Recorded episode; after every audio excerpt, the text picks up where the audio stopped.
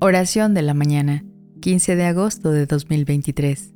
En el nombre del Padre, del Hijo y del Espíritu Santo. Amén.